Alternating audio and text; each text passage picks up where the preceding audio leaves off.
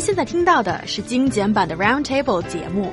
想收听并下载一小时完整节目，请关注我们的微信公众账号 EZFM Roundtable，然后发送关键词“完整版”获取下载方式，或者直接下载轻松调频 App。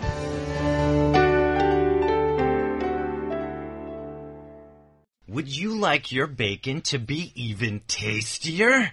Maybe it's time you tell your local farmers to give their pigs an exercise regiment. According to one pig farmer in China, this will make that piggy taste even better and might earn you some extra cash. Guys, what's going on? Now tell me, what is the difference between this story and the last story? Bacon, Because- bacon, bacon, No, bacon. essentially it is the same thing because what you're doing Bacon. is using exercise, using sport to actually create a better product. That's what we're. That's Bacon. what we're. Bacon. Okay. Would you like your bacon to be even tastier? Right. So this is about a farmer who said, and I am perfectly qualified to talk about this because I have brought up pigs, oh, so I can. Oh, yes. I know what's what. When Then it do comes share. to pigs. Okay. Expertise. Did you exercise these these pigs? No, but and is uh, it ethically no- right? No, well, there we go. No, that's what we're going to talk about. Uh, a farmer in Hunan province who um, every day decided, okay, I'm going to take the pigs, make them walk up a little ramp, get to the top of a tower, and then push them off.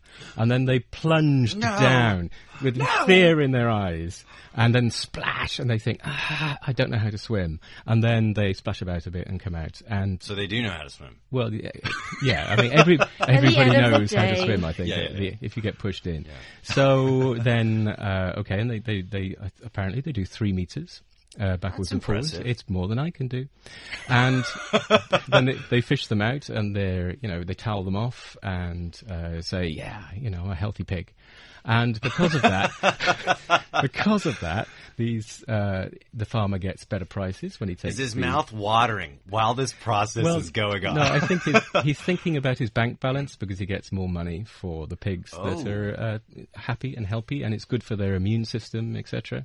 So, um, and they they grow faster as well. So, probably because they want to run away. To be honest, Yeah. well, they're getting exercise still. lovely exercise. Yeah. yeah, and also um, netizens are, are giving all different kind of comments on it. Someone saying, Num num num num. I I already want to eat them. It feels like their meat's gonna be really delicious. And someone saying, life is hard for everyone, huh? Even pigs need to learn to because dive. this is it. No, And someone actually even saying, uh, no wonder the Chinese diving team are unbeatable. Even pigs in the country are able to do that. It's just getting. Yeah, but think of imagine yourself as a little pig, you know, and you you you know it's a lovely sunny day and you're going for a swim and then you know everything's Well, great. you're being pushed and, um, off. You're being forced to go Yeah, yeah, yeah. I, I was making it sound worse than Oh, it okay, was. okay. But then at the end of that, after about three or four months, um, they sort of say, "Come this way, you know, come with th- this way, and we'll you know say goodbye to your friends." oh, So- don't say that. well, that's what it comes down to. I'm not a vegetarian, I have to say now. but you know, we have to be realistic about these things, I suppose. I guess yes. Uh, I, I see here, guys, a very fundamental ethical dilemma. Mm-hmm. Here, money, um, money being made from exercising a pig, but the ethical decision of is this right to play with you know play play with your food and words, but also maybe the pig isn't enjoying this. Maybe they're. Pigs weren't meant to swim, Bob. No, but I, I would prefer these animals to be happy. I think this is what it comes down to because we know what's going to happen to them in the end. You do know, don't I- you, Ryan? yeah. Don't tell me, Bob. I agree, but it's like you can play play music to them, you can Yeah. talk to them, spend time with them individually once a while. Well, the but pigs pu- are- push them into the water. Guys, you can you can win me over here, though. Do you think it makes them taste better? It will do because if they're happy and healthier and their immune system is better and uh, they're stronger, and that's going to make better meat. So yes, I mean it, it, they'll taste better in the end. But I would prefer the cows to enjoy some classical music. I would like the chickens to watch a really good feature film. Yeah. I would like the the cows. I don't know what they'd watch. I would like the the uh, the, the, the pigs to um, do a bit of synchronized swimming. Yes. Um, and you know, gain new skills and have a happy time. I would like to point out that before we talked about this topic, me and Niu Honglin had made a bet here because Bob loves to name animals Thank goodness he didn't for the piggies that uh, we we so enjoy. Um, but yes. Anyways, uh, Bob, you didn't name any Nope. of these pigs. Thanks for that. Well, Uh, I was going to call them Nope. Pi- Pinky and Perky. I had the names. I had the names written down. Oh, really? So, oh, so no, close. I, thought no. No, I don't want you to laugh at me.